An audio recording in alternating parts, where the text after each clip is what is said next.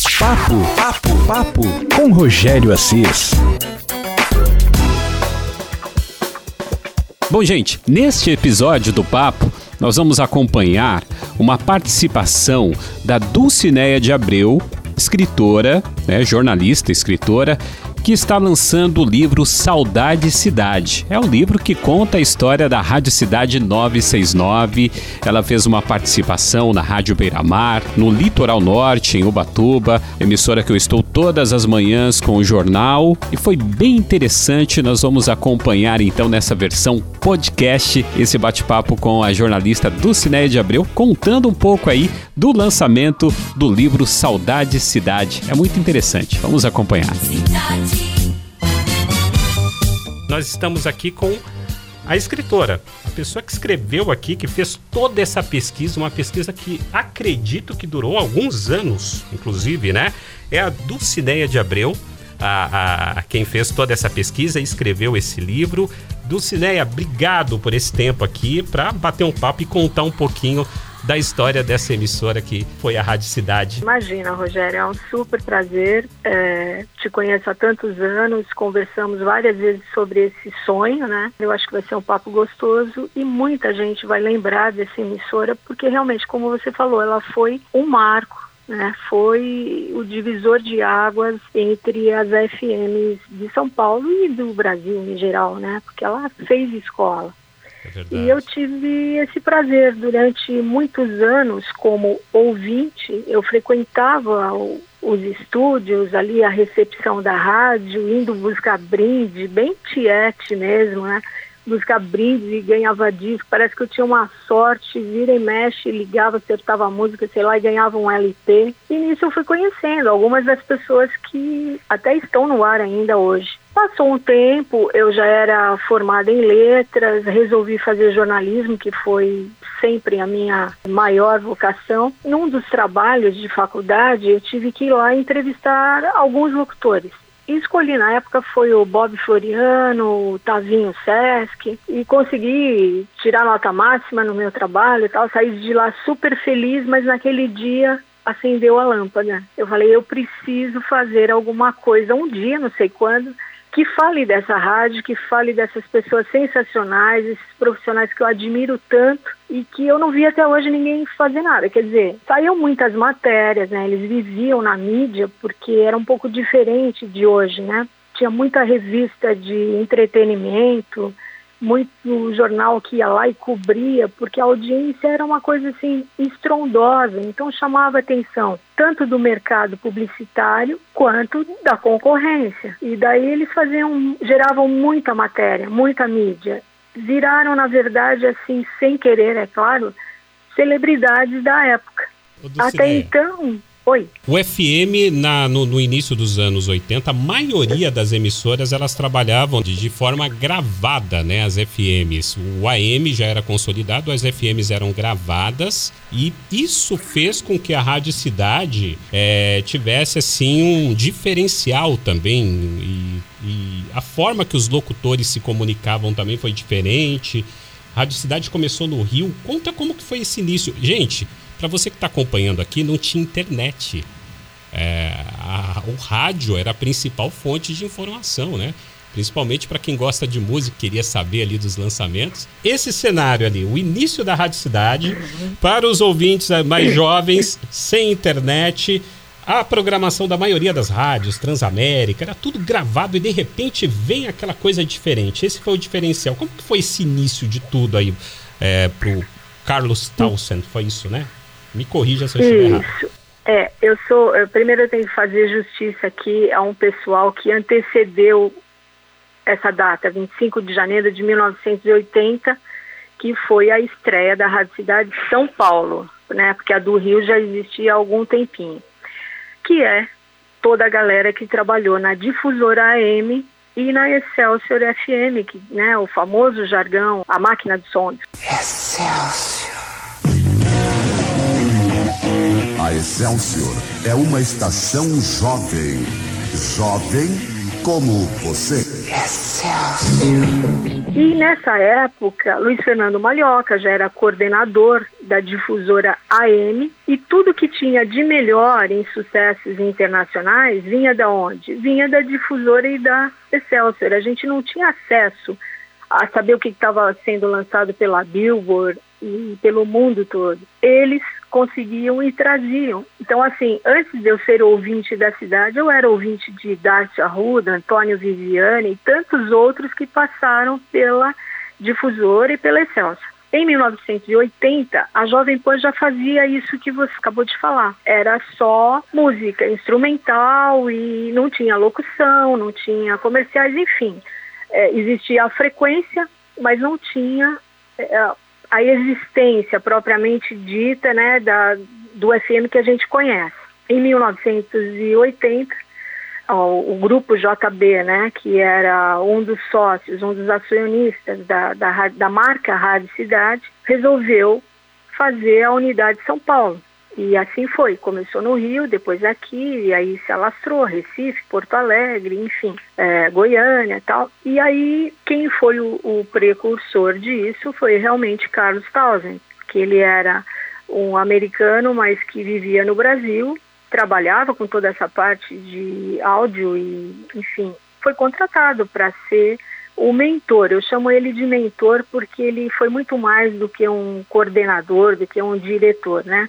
Ele trouxe todo o seu conhecimento, isso está bem claro no livro, porque eu tive o prazer, muito antes dele falecer, infelizmente, de ter a abertura do livro feita por ele. Então, ele, você ter uma ideia, ele me mandou texto todo via e-mail lá de Fort Lauderdale, que ele já estava lá se tratando. E meses depois ele, né, infelizmente, faleceu. E a partir daí vieram outras, quer dizer, ela estreou no dia 25 aniversário de São Paulo, com aquele primeiro time que ficou apenas seis meses no ar, porque daí a concorrente, Jovem Pan 2, é, já estava no ar também, né? Foi uma coisa assim, pouquíssimo tempo depois ela entrou no ar com locução, com tudo que tinha direito, não aguentou a pressão e começou a levar o time. Levou na época quase que o time inteiro de locução. Foi Paulinho Leite, César Rosa, é, depois Serginho, é, Beto Rivera, exatamente. Posso estar esquecendo de alguém agora, mas está tudo lá no conteúdo do livro. E aí tá,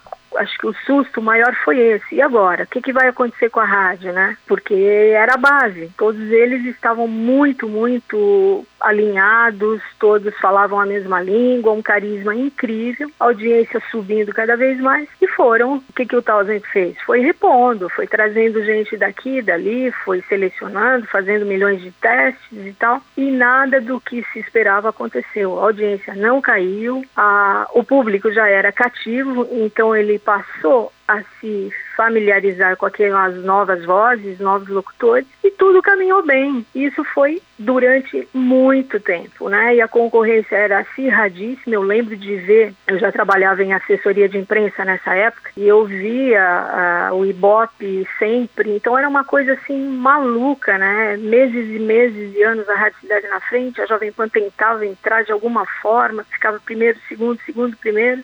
E foi assim por muito tempo. Tirou o sono do Tutinha. Ah, por diversas vezes, por diversas vezes. E tem passagens hilárias que eu não vou contar aqui, senão a gente ficaria o dia inteiro falando né, das histórias de cada um. É, onde eles falam que acontecia coisas assim surreais, né? Que nem eles esperavam e as coisas aconteciam, transformava tudo. Bom, é, nesse período todo, vários coordenadores passaram, vários locutores passaram. A maioria do grupo chave foi aí que eu escolhi, era difícil. Ela começou em 1980, terminou em 2005. Dezenas de profissionais passaram por lá. Eu não poderia pôr todo mundo no livro. Então, qual foi meu critério? Eu escolhi 20 pessoas entre locutores, coordenadores e produtores para falar um pouquinho de cada setor, de cada departamento que fazia aquela mega rádio girar. E ela fazia acontecer, ela mobilizava não só as emissoras de rádio. Ela mobilizava a cidade, tinha campanhas publicitárias maravilhosas. Eu pude ir a, a, vários shows que tinham a promoção e a marca da Rádio Cidade. Eram coisas assim que hoje a gente não vê. E como você falou, naquela época nem internet tinha e eles conseguiam fazer um barulho imenso na cidade. Era uma coisa que você falava como pode. Por isso que eu fiz tanta questão de registrar tudo isso, que não podia, não poderia se perder essa memória, simplesmente vai na lembrança no coração daquelas pessoas que gostavam tanto, né? Tem uma, uma, uma, uma passagem Sim. aqui, é, nós não combinamos roteiro, né? Então a gente está batendo um uhum. papo, somos, adoramos rádio, assim. Com certeza. Então, é, é, é, recentemente, infelizmente, tivemos uma perda muito grande na, na música, que foi o Paulinho, Paulinho do grupo Roupa Nova. E o Roupa Nova, na sua biografia, eles citam como partida do, do Roupa Nova, o início de tudo, foi uhum. a participação num jingle de abertura, de lançamento da Rádio Cidade. Então, Exatamente. os ouvintes, assim, Roupa Nova, eles são, eles assinam, assim, vinhetas, né, de várias rádios, inclusive da Rádio Cidade, né? Isso foi uma marca deles. Uhum. É, pegou, se eu não me engano agora, entre a gestão Luiz Fernando Malhoca e Tavinho Sesc, é, virou, assim, um boom porque começou com roupa nova e aí vieram várias bandas. Na época estavam explodindo as bandas de Brasília, né? Legião e tudo mais, é, Capital Inicial, e aí foi. Então eles começaram a ver que essa interatividade é, deixava o público mais próximo deles. Então, assim, antes de lançar música, antes de tocar música, algumas vezes durante a programação, no dia, entrava aquela vinheta cantada. E o Roupa Nova, sim, foi um dos que mais, vamos chamar entre aspas, atuou aí nesse setor, né? Eles estavam sempre presentes, é, foi incrível mesmo. Mas não foram só eles, não. Teve muita gente legal, inclusive é, bandas e cantores internacionais. Vários gravaram vinhetas, vários. É, devo ter material gravado disso, porque na época eu gravava tudo, queria guardar tudo aquilo como ouvinte, né?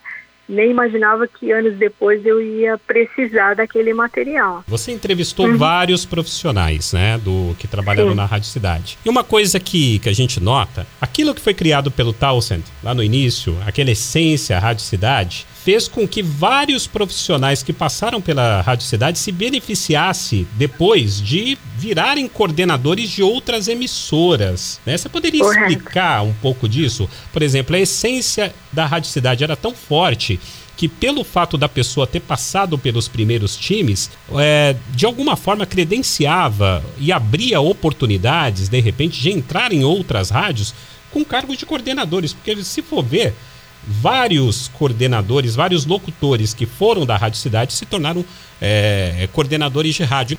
O que eu senti de todos eles, dos 20 entrevistados, não só locutores, as 20 pessoas, ela, ela tinha um carisma, ela tinha uma essência que atraía o público pela. Era uma rádio intimista, onde o locutor podia se expressar, podia falar, ele chegava, batia um papo na troca de horário ele contava alguma coisa que tinha acontecido com ele no final de semana.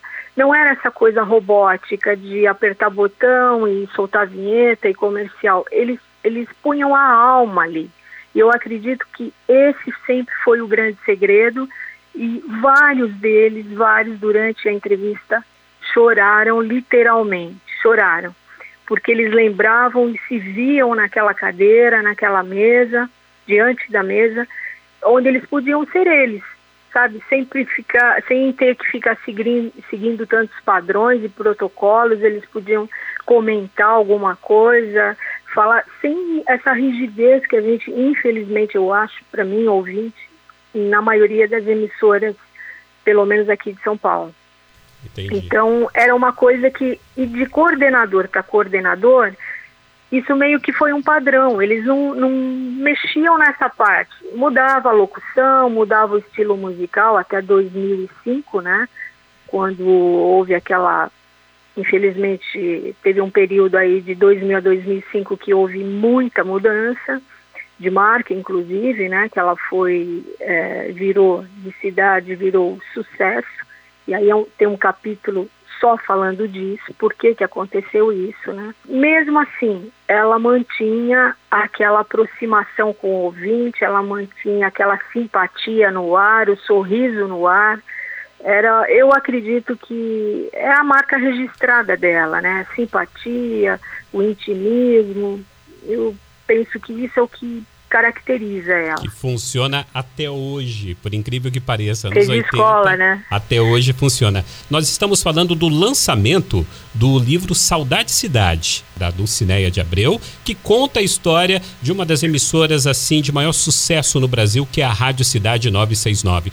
Dulcineia, então depois que tudo estava pronto, como que foi esse processo aí de nascimento dessa obra? Quando tudo ficou pronto, quando já estava assim revisado, tudo pronto, começa a caça às editoras. E aí era um pouquinho antes de 2014, 2013, por aí. Quando o Brasil, né, a gente lembra porque não dá para esquecer, né, já estava passando uma fase muito difícil, tanto é, politicamente como economicamente e a tendência foi piorando, né? 13, 14, 15, 16, a coisa foi ficando cada vez mais fechada. Eu tinha já três editoras super interessadas, eu estava meio que só faltava escolher quem eu queria que publicasse, porque gostaram demais. E aí começa aquela fase toda terrível econômica e todo mundo se encolhendo, os empresários várias eh, emissoras, não, desculpa, editoras fechando, inclusive algumas que eu fui estão fechadas, nem existem mais. É, e aí, pronto, é, fechou tudo. Ou seja, eu fui obrigada a engavetar o projeto. Com tristeza, com dor no coração, mas não tinha o que fazer, não era o momento de lançar nada. E nesse meio tempo eu conversei com alguns dos locutores, algumas das pessoas, para dar uma satisfação, porque já estava tudo pronto, só faltava ir para o forno, né, literalmente. Mas não teve como. E aí em 2018, eu já, 17 eu já comecei a pensar, eu falei, gente, as livrarias estão fechando, né? A gente vê grupos aí que estão ou falidos ou renegociando a falência. A gente entra numa livraria ainda hoje, você vê meia dúzia de gatos pingados dentro da livraria, infelizmente, infelizmente. Eu falei, eu acho que eu tenho que acompanhar o fluxo do mundo. Então vamos começar pelo digital. E aqui está o exemplo disso. Eu vou mostrar aqui, eu vou colocar daqui a pouquinho para você ver a capa. Isso aqui é um Kindle, mas a pessoa não precisa necessariamente ter um Kindle para ler o livro. Você pode ler através do seu smartphone, através do seu computador, é, simples, com, com, colocando lá. Se você entrar na minha bio, você vai ver lá o link para a Amazon, Legal. que já cai direto no livro. Nossa, né? versão digital, e-book, isso é sensacional. Faz o meu, que... uh -huh, o meu perfil é do de Abreu 3, né? Uhum. arroba do de abril 3, e você entrando lá, você já cai direto no livro. Então você tem é, várias possibilidades de, de ler.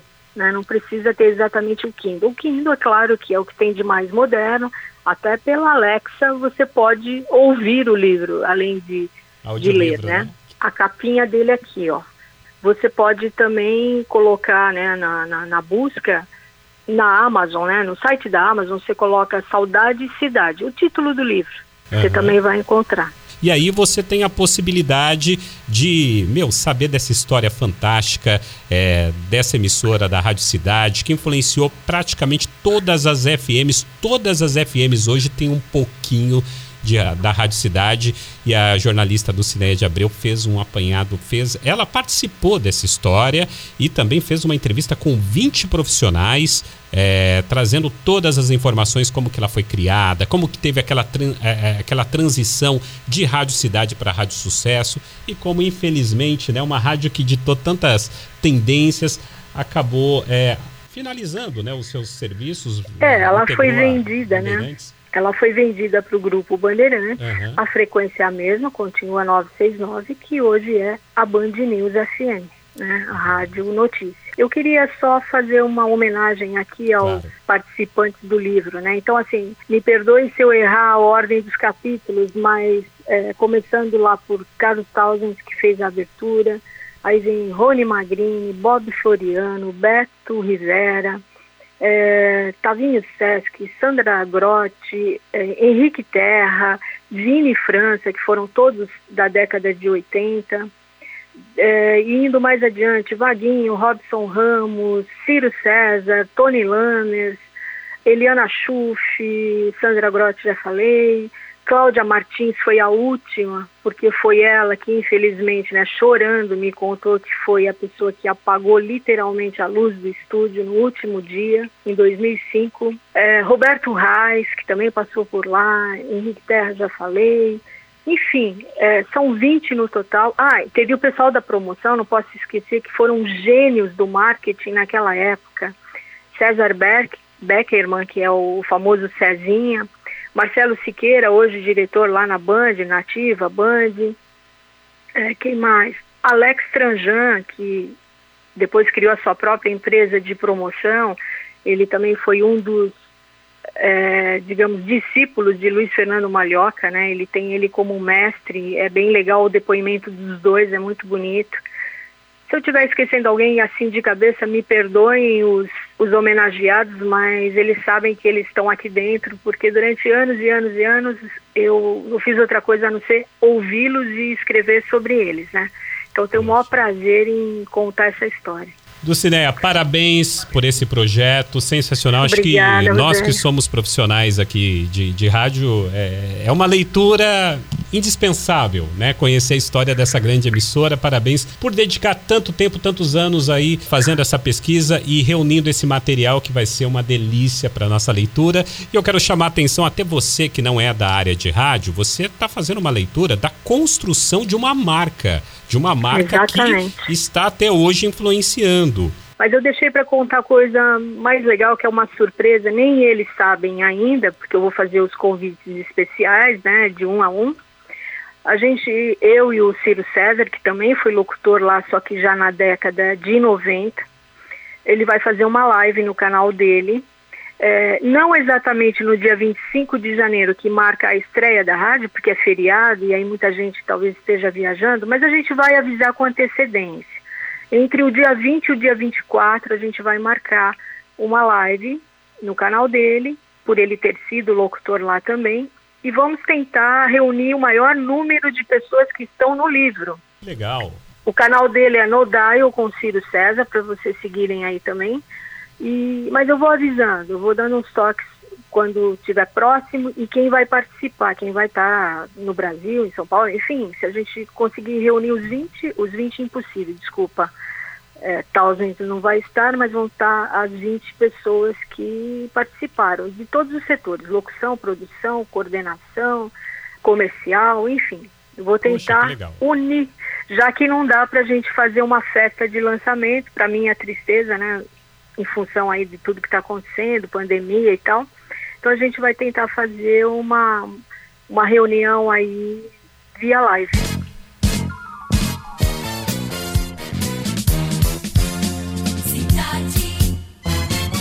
Show de tá bola, bom? beleza. Então, as informações é só seguir a, a, a Dulcineia. Tem também, ela falou no, no Dial, é, se escreve no Dial com Dial, com, I, com L no final, Dial, Dial? Aí é só dar uma entradinha lá e ficar esperto aí com as informações. Vai ser muito legal, de repente, conversar, é, ver essa, esse bate-papo com todos esses profissionais. Lucideia, obrigado por esse tempo, canal aberto aqui pra Eu gente que agradeço, Zé. Eu que agradeço, fiquei muito feliz de te rever, conversar, bater papo. Falamos várias vezes em bastidores, né, sobre esse sonho. E tá aí, Obrigadão por tudo, espero que todo mundo goste. Não esquece de acessar lá, então, de me seguir lá no Insta para ter mais informações. Arroba Abreu 3, tá bom? Obrigado, gente. Beijo. Papo, papo, papo com Rogério Assis.